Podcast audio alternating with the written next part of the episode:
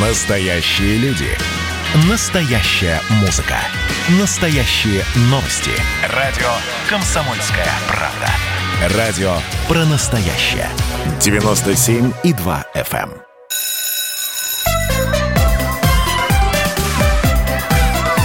Родительский вопрос. На радио «Комсомольская правда». И снова, как всегда, по, ут- по, по воскресеньям, хотел сказать утром, но у нас наше традиционное приветствие «Доброе утро», «Добрый день» и «Добрый вечер», потому что мы приветствуем всех наших слушателей, а это 11 часовых поясов в нашей замечательной стране. Поэтому и утро, и добрый день, и добрый вечер. Я Александр Милкус, Дарья Завгородняя. Мы, как всегда, ведем эту программу «Родительский вопрос». И сегодня у нас а, может быть, не скромный, а может быть и скромный э, повод. Э, вышла книжка у меня. Как мы перестраивали советское образование и что, из этого, из этого вышло? вышло? Книжка, кстати, э, родилась из эфиров родительского вопроса, потому что э, главный посыл, главная идея, которая э, подвигла собрать материалы про эту, в эту книжку, э, была связана с тем, что довольно долго в каждую нашу программу «Родительский вопрос» обязательно было несколько звонков каждую программу. Верните нам советское образование, и все будет хорошо. И, в общем-то, это у нас даже э, у меня в книжке... Э, с этого и, и начинаем. А, и вот когда я понял, что надо разобраться-то, что это такое советское образование, можно ли его вернуть, и, и каким и оно было, и каким его. стало, да. Вот, я как раз попросил э, Виктора Александровича Болотова и Анатолия Георгиевича Каспаржака помочь вот с подготовкой такой книжки. Сегодня они у нас в эфире. Я расскажу. Виктор Александрович Болотов в 90-е годы был первым заместителем министра образования, а потом стал главой Рособорнадзора, и это этот э, орган, это ведомство как раз тогда и занималось внедрением и э, идеологией единого госэкзамена. Анатолий Георгиевич Каспаржак был директором одной из первых московских гимназий, вот в конце 80-х возникли первые гимназии, лицеи, вообще первое частное образование, э, заслуженный э, учитель э, Российской Федерации. Сейчас Виктор Александрович э, научный руководитель Центра психометрики и измерения в образовании, а Анатолий Георгиевич научный руководитель магистратуры управления образования одного института, Института образования Высшей школы экономики. Здравствуйте, наши дорогие эксперты. Давайте сначала я хотел бы нашим слушателям э, задать вопрос. А все-таки хотите ли вы, чтобы вернулось советское образование? Что вы понимаете под этим э, словосочетанием? Я, мне, например, до сих пор непонятно, потому что я не могу понять, какое у нас образование сейчас. Советское, постсоветское, несоветское, антисоветское и так далее. А пока я хотел бы поговорить с нашими экспертами. Дело в том, что вот уже закончив книжку, отодвинув ее и уже э, пролистав ее как отдельный э, документ, э, уже немножко отпустив ее в свободное плавание. Кстати, книжка э, на этой неделе только появилась э, в магазинах в продаже. Я понял, что, в общем-то, так мы на этот вопрос, как мы перестраивали, это ответы есть, а вот что из этого вышло, ответа нету. И мало того, если мы говорим про Э, изменения в школе, то вот э, приводит, э, привожу я документ такой, называется «Постановление ЦК КПСС Совета Министров СССР о дальнейшем совершенствовании общего среднего образования молодежи и улучшении условий работы общеобразовательной школы». Это 1984 год.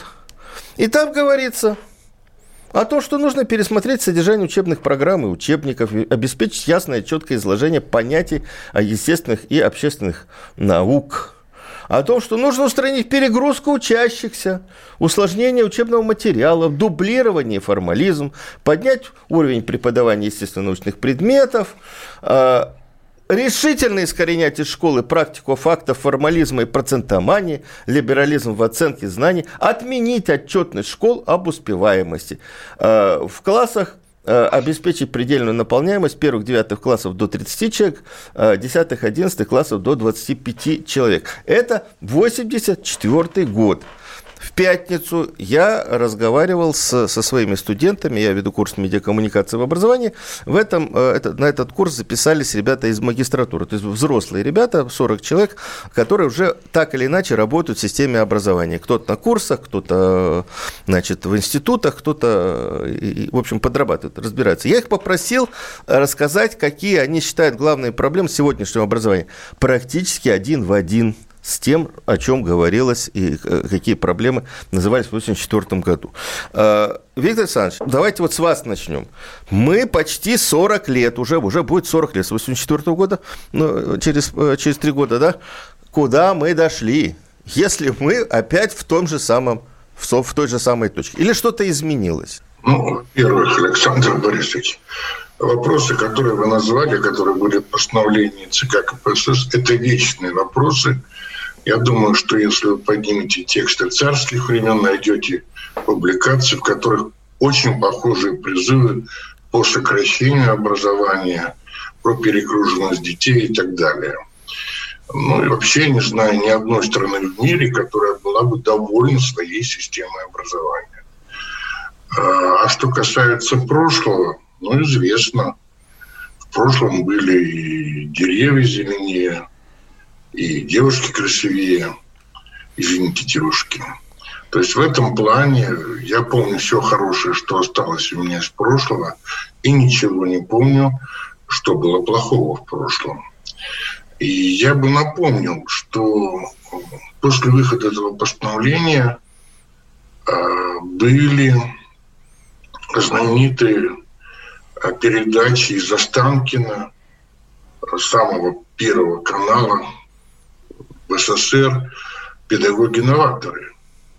И их приходили слушать.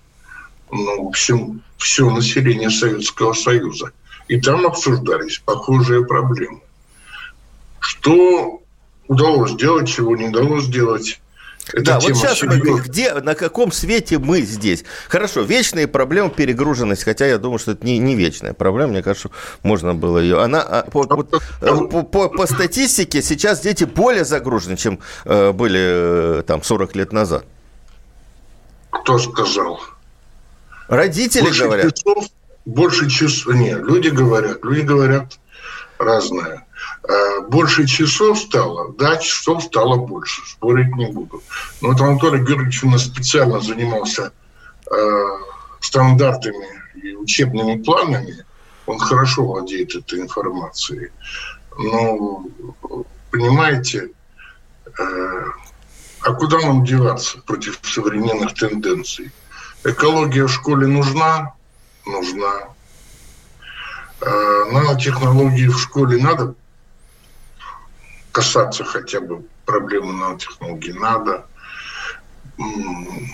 Предпоследний министр еще астрономия вела в школу. Хотя она была всегда, но она вела ее отдельным предметом. Там чуть шахматы не вела отдельным предметом. Ну, проблема есть. Анатолий Георгиевич, вот э, Виктор Александрович так элегантно вам сделал пас, э, но вот все студенты, ну практически все студенты, которых я опрашивал, все говорят, устаревшие программы, куча всего лишнего, ненужного. Программы не имеют никакого отношения к жизни, не учат жизни. Да? Вот э, ушел на этой неделе, мы вспомним его, замечательный педагог Анатолий Шперх, э, ушел из жизни, светлая ему память, земля пухом. Э, он говорил, что э, вот на, вот буквально в последнем интервью э, вот эта трагическая история, когда задохнулись э, некие персонажи в э, бассейне, э, это, это обычная школьная э, задачка на число Авогадро. Значит, кинули в бассейн сухой лед, выделился углекислый газ, они им задохнулись. В принципе, наверняка они все на уроке эту задачу решали, но им в голову не пришло по ним э, сообразить, что эта э, задачка имеет отношение к жизни. Три, три трупа. А, вот что, что с этим делать? Ребята жалуются. Я думаю, что э, это серьезная проблема. Как, вот на ваш взгляд, что происходит-то? Происходит на самом деле, мне кажется, следующее. Вот смотрите, э, в школе в советской набралось такое количество организационных сложностей, что мы, собственно говоря, для реформы, до реформы образования только начинаем подходить, мы начинаем до нее добираться. Вот вспомните фильм «Большая перемена».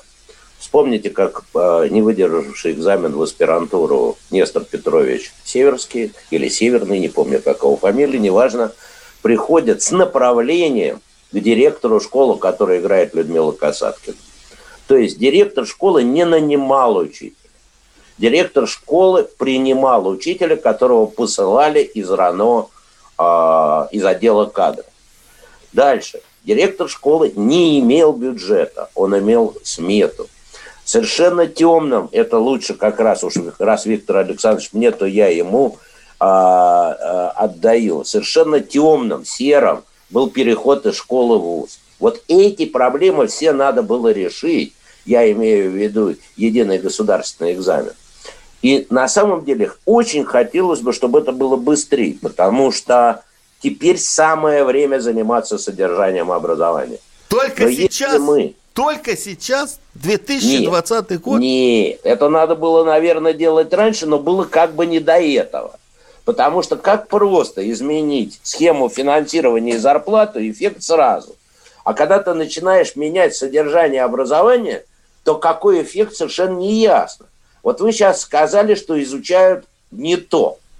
Вот, вот а, а что то? Вот я прошу прощения, буквально минуту. У нас перерыв, вот такой технологическая у нас э, история с нашим эфиром. Э, Виктор Александрович Болотов, Анатолий Георгиевич Каспаржак, Александр Милкус, Дарья Завгородняя. Минута перерыва на рекламу ну, и все остальное. Родительский вопрос. На радио «Комсомольская правда». Настоящие люди. Настоящая музыка. Настоящие новости. Радио «Комсомольская правда». Радио про настоящее.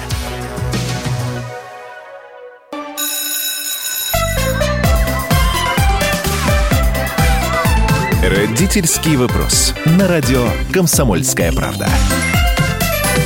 Так, ну мы вернулись в студию. Я Александр Милкус, Дарья Завгородняя. Мы постоянные ведущие этой программы. Наши сегодняшние гости Виктор Александрович Болотов, бывший первый заместитель министра образования Российской Федерации и глава, бывший глава Рособорнадзора Анатолий Георгиевич Каспаржак, директор одной из первых московских гимназий, которые возникли в конце 80-х годов, заслуженный учитель Российской Федерации.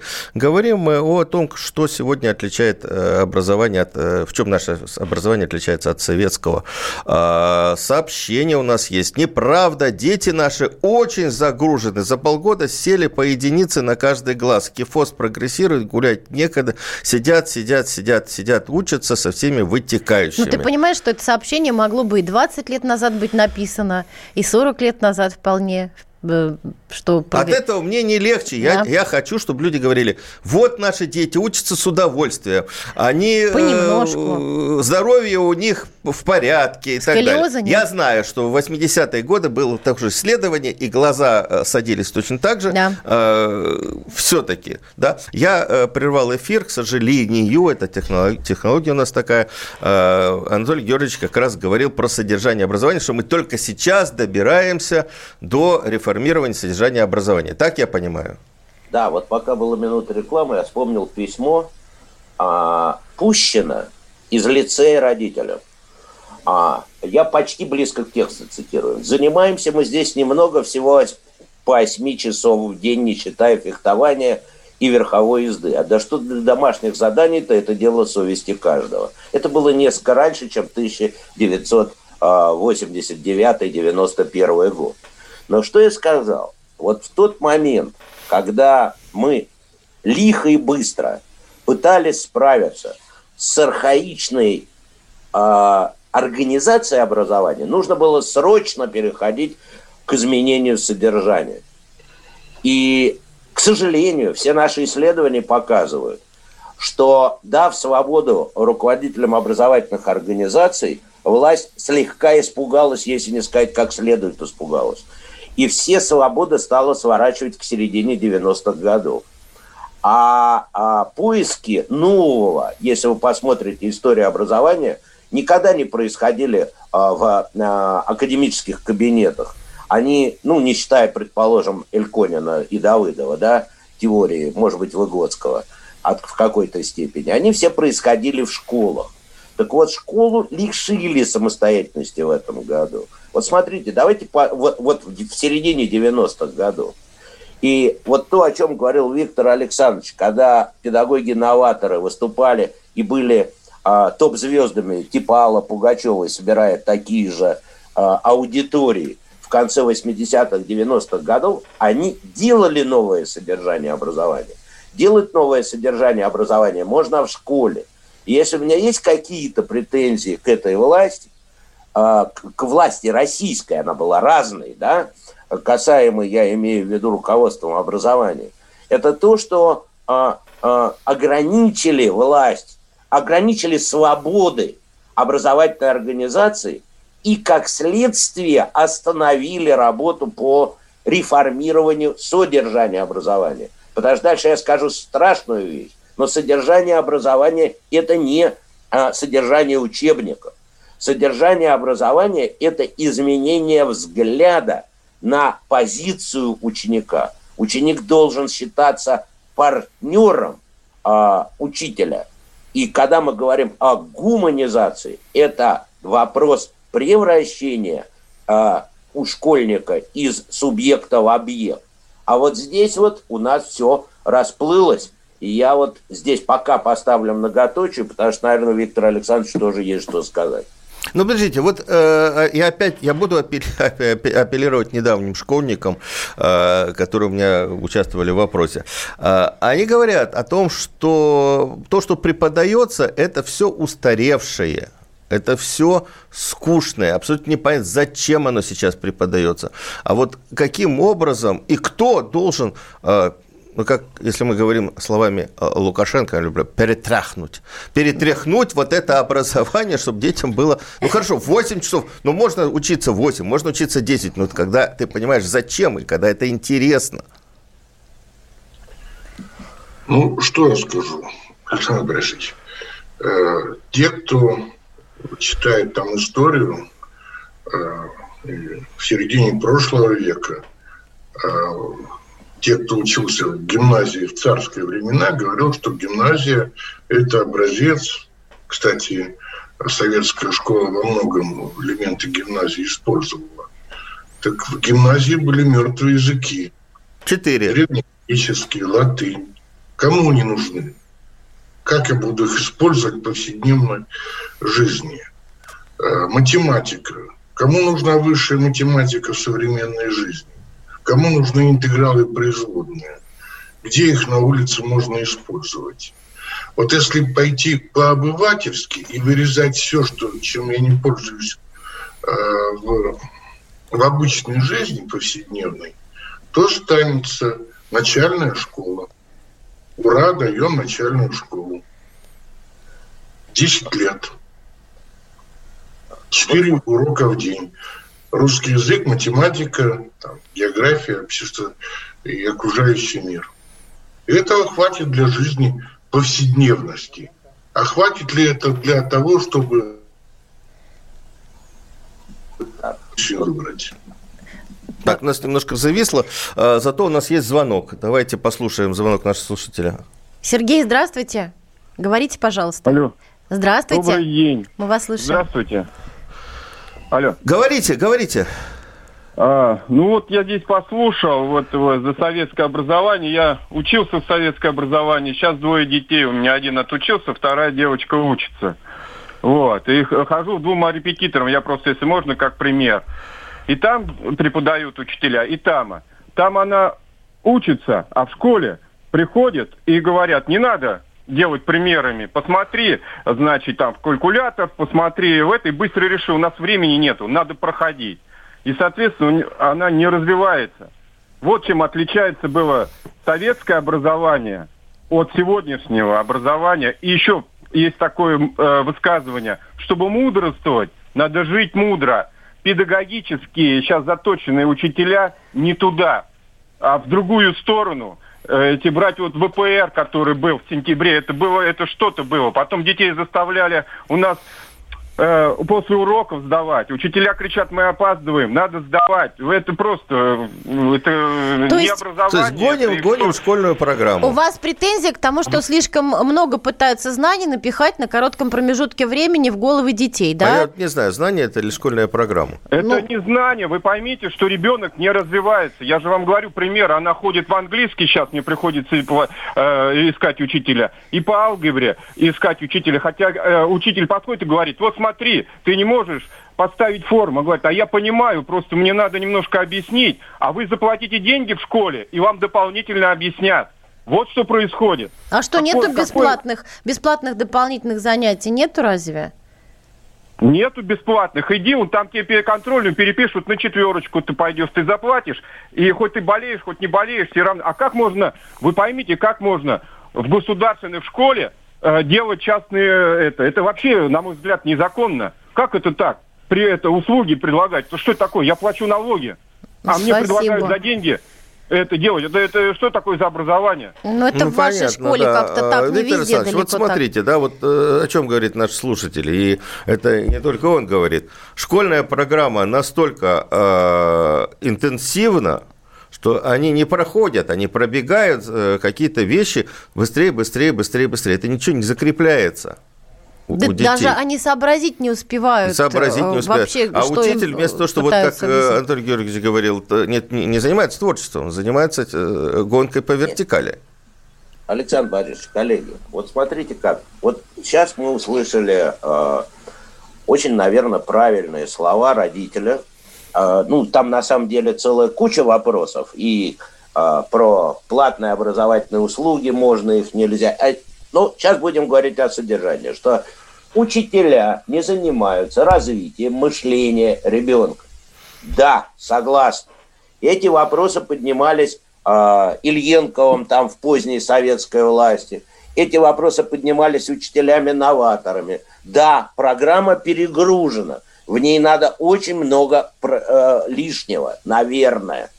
Наверное, нужно дать свободу учителю и спросить с него. Не шесть стихотворений Пушкина, это условно, я не знаю, сколько там ребенок должен слушать наизусть, а, а, а чтобы он мог высказать свое отношение, чтобы мог он их прочесть с выражением. Конечно, да. Возникает вопрос, кто этому мешает. Да. С моей точки зрения, рутина, с моей точки зрения, до сущностного за эти 30 лет в образовании, ну вот можно перечислить 3-4 момента, а может быть и трех не перечислить, которые принципиально изменили ситуацию в классе. Это введение единого государственного экзамена. Это введение курсов по выбору, ну, имеется в виду элективных курсов. Это введение информатики. Это принципиальное изменение содержания общественных дисциплин. Ну, пожалуй, все. То есть я еще раз говорю, мы этим, к сожалению, практически не занимались. Опять перерыв. После новостей вернемся, продолжим наш разговор. Анатолий Каспажак, Виктор Болотов, наши сегодняшние гости. Родительский вопрос. На радио «Комсомольская правда». Как дела, Россия? Ватсап-страна! Это то, что обсуждается и то, что волнует. Это ваши сообщения в прямом эфире, в том числе и голосовые. Каждый будний день с 11 до 15 часов с Михаилом Антоновым. Эфир открыт для всех. Включайтесь. Радио «Комсомольская правда». Радио про настоящее.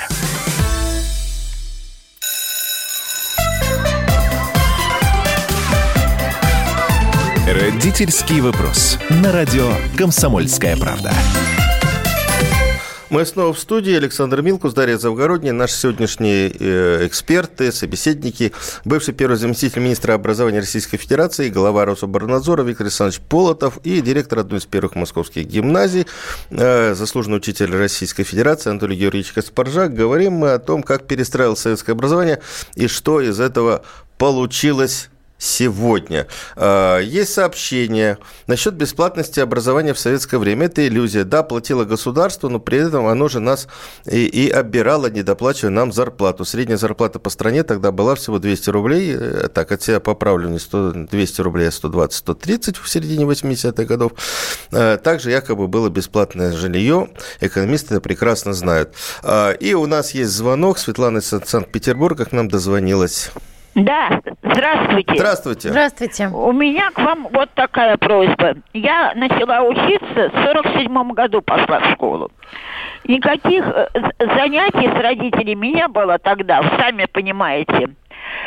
И все учебники, и алгебра, и геометрия, и, и это английский, все были доступные в плане э, это, учебы.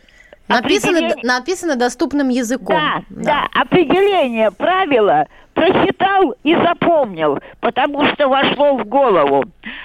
Правила по русскому языку. Прочит... Теперь, когда я занимаюсь с правнуками, сначала с внуками, правнуками, мне до меня не доходит это правило. Понятно. не могу.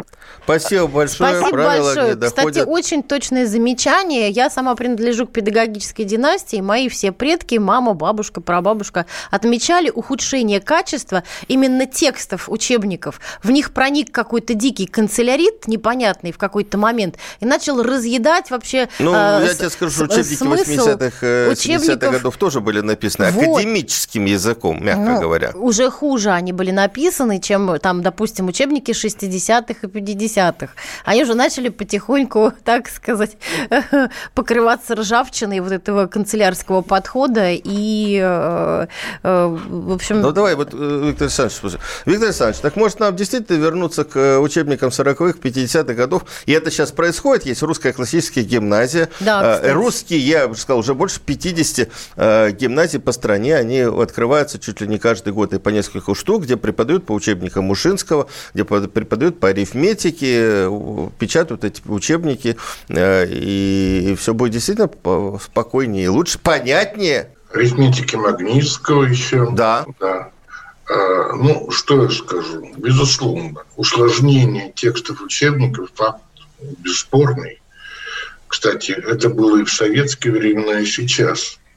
Я математик, э, когда в школе вели математику э, в старших классах, не буду называть фамилию, одного из академиков, учителя взвыли, они не понимали, что в этом учебнике написано. Бегали к нам в университет с просьбой прокомментировать, что там написано. А, поэтому усложнение это не сегодняшний вопрос, это длинная история. Э, как с ней бороться?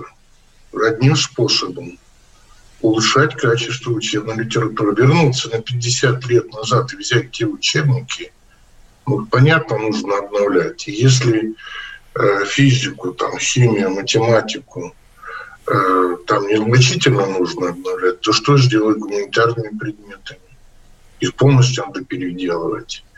Поэтому Смотрите, я в 2004 году по линии Министерства образования курировал создание стандартов. Они до сих пор звучат стандарты 2004 года. Уменьшаем число лишайников по биологии. Тут же учителя биологии, академики биологии пишут письмо президенту. Кто вам позволил уменьшить число лишайников? Это проблема безопасности Российской Федерации. Помню, как литераторы с пеной у рта ругались. Тихий Дон или доктор Живаго. И как компромисс. А давайте и то, и другое. Поскольку ни одна группировка не могла быть другую. Вот кто должен был принимать решение, что Тихий Дон или доктор Живаго – замминистра образования. Ну, кто-то должен этом... принять решение. Вот и... я помню классическую историю, когда пришли инженеры, готовящие посадку э, лунного модуля первого первой автоматической станции Луна на, на наш спутник Земли и спорили, Луна мягкая или твердая. Королев написал на этом, э, значит, на этой бумаге: Луна твердая, и все.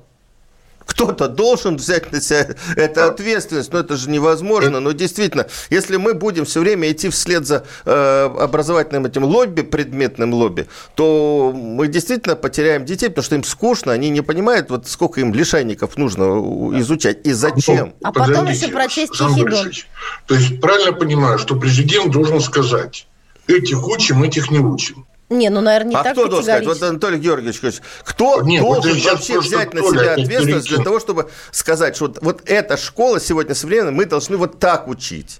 А не, вот, э, вот, как улитка, опять... тащить за собой вот этот дом, который... Александр Борисович, вы опять знаете королевский ответ, по который должны пойти все школы в России, в рай или в коммунизм там.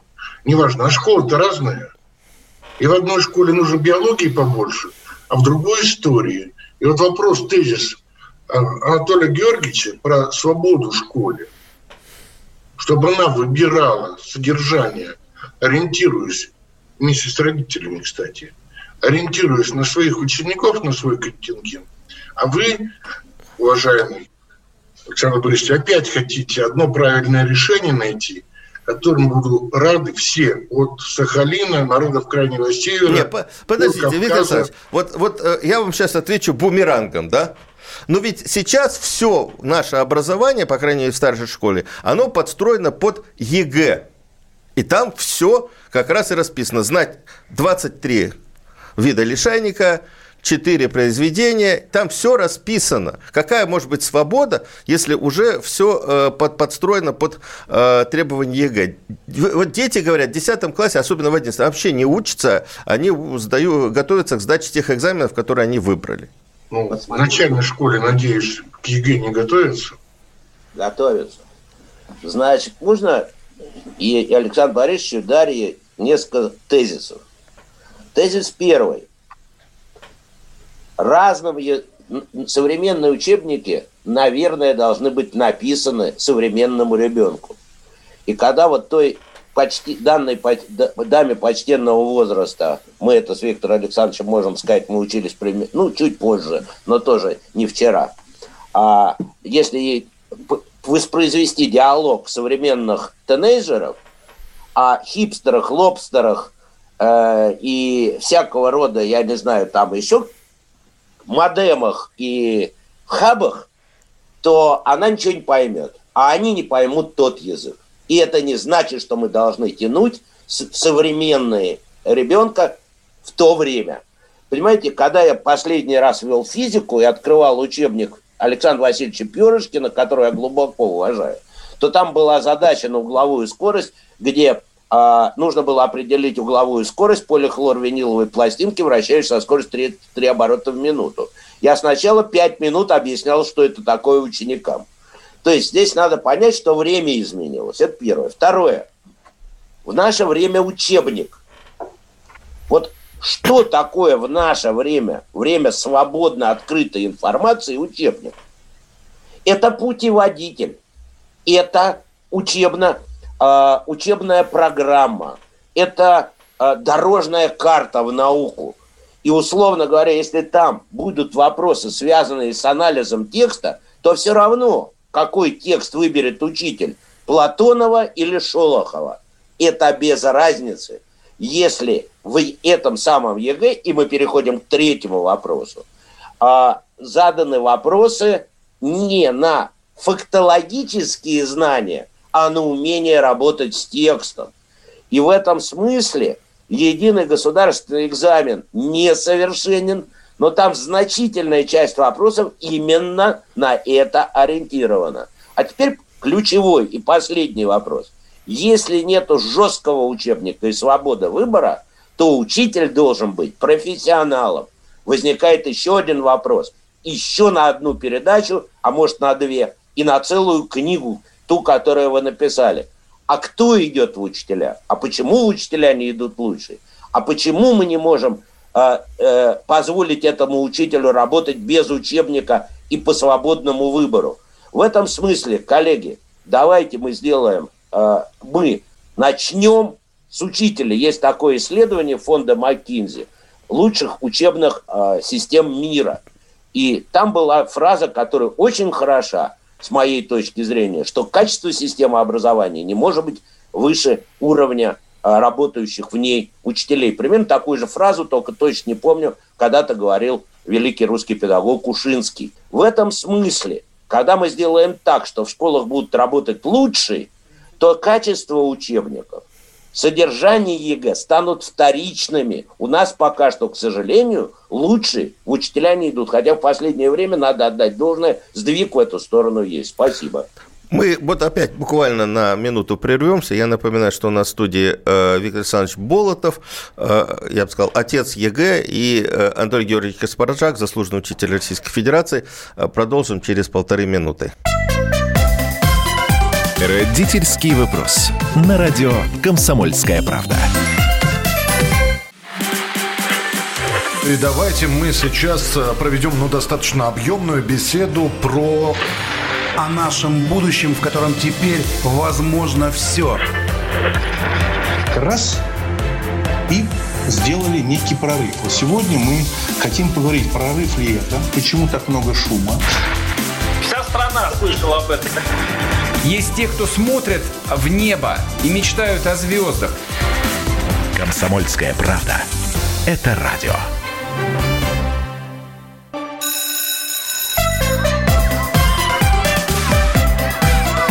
Родительский вопрос. На радио «Комсомольская правда». А, мы снова в студии. Я Александр Милкус, Дарья Завгородняя. Наши сегодняшние э, собеседники. Анатолий Георгиевич Каспаржак, директор, бывший директор одной из первых московских гимназий, которые возникли в конце 80-х годов, заслуженный учитель Российской Федерации. И Виктор Александрович Болотов, опять же, э, в прошлом министр, первый замминистра образования и глава Рособорнадзора. 8 800 200 ровно 9702 наш телефон, э, звонок прямой, прямой эфир. Несколько сообщений, которые говорят, что образование образование у нас, э, у людей, э, к сожалению, было плохое или там несерьезное, потому что сообщения эти о том, что в Великобритании перешли на систему образования СССР. Несколько человек нам это сообщают. Люди дорогие, критическое мышление никто не отменял. Ну, подумайте сами. Это фейк. Фейк, который давно гуляет по нашей сети. Никуда никакие э, Великобритания ни на какую систему образования не, не, не переходила. Это придумали в свое время замечательно замечательные ребята с фейкового сайта Панорама Паб. Э, очень красиво придумали. Хочется верить. Неправда. Есть система образования Великобритании, которая имеет гораздо больше традиций, чем система образования советская, российская. Э, и абсолютно не нужно им это. Вот хотя бы, если вы читаете вот эти новости, ну, просто погуглите э, про учебники Кикоина, по которые, на которые там ссылаются авторы. Давайте вернемся к нашим, к нашей истории. А, у нас вот небольшая часть, вот эта вторая, последняя. А, я хотел бы попросить вот Виктора Александровича и Анатолия Георгиевича коротко сформулировать. Если у нас сейчас не советская школа, то какая? Что мы сейчас имеем? Как можно определить школу, в которой сегодня наши дети учатся? Ну, сразу жестко скажу. У нас очень много разновидностей школ. У нас есть школы, которые плотно работают с университетами, и там реализуется программа предуниверсалия. В Москве таких школ много, и в других крупных городах таких а, И где на самом деле дети занимаются по 8 часов в день, но потом поступают на престижные специальности в престижные университеты. У нас есть школы, ну, скажем так, в сложных микрорайонах, где мамы и папы без высшего образования, и там тоже есть хорошие школы в этих микрорайонах, которые решают проблемы социализации детей успешно, и дети успешны в мире. И школы, где, ну, в общем, учителя изображают, что они учат, а дети изображают, причем плохо, что они учатся. Если говорить э, пытаться говорить про всю Россию, то я бы сказал, что мы ушли из состояния советской школы с точки зрения регламентации процедур, когда в каждом классе вот, Сахалина до наших всех окраин Советского Союза в один и тот же день на третьем уроке любого предмета изучалась одна и та же тема. Э, получили свободу, правда, ее в последнее время стали ограничивать, но окончательно в новое состояние мы не перешли. Мы в переходном э, состоянии. И очевидно, что это состояние будет э, не однонаправленное, а разновекторное. У нас не будет унитарной школы на всю Российскую Федерацию. Спасибо, Анатолий Георгиевич. Ваша точка зрения. Что, что, вот где мы сейчас учимся? Мы учимся в разных школах. И это я здесь поддерживаю Виктора Александровича. Школы, на самом деле, в России очень разные. И мы э, много видели школ в разных регионах России. Школа в Якутии принципиальным образом отличается от школы на Северном Кавказе. И они обе не имеют ничего общего со школой в Екатеринбурге. И в этом смысле, даже работая по одним и тем же учебникам, которые, кстати, тоже разные. Эта школа абсолютно разная. Второе. Виктор Александрович вспомнил на самом деле великую фразу, свою, ой, фра, замечательную фразу своего великого э, земляка Виктора Петровича Астафьева, который сказал, что русский мужик из деревни уже вышел, а в город еще не пришел.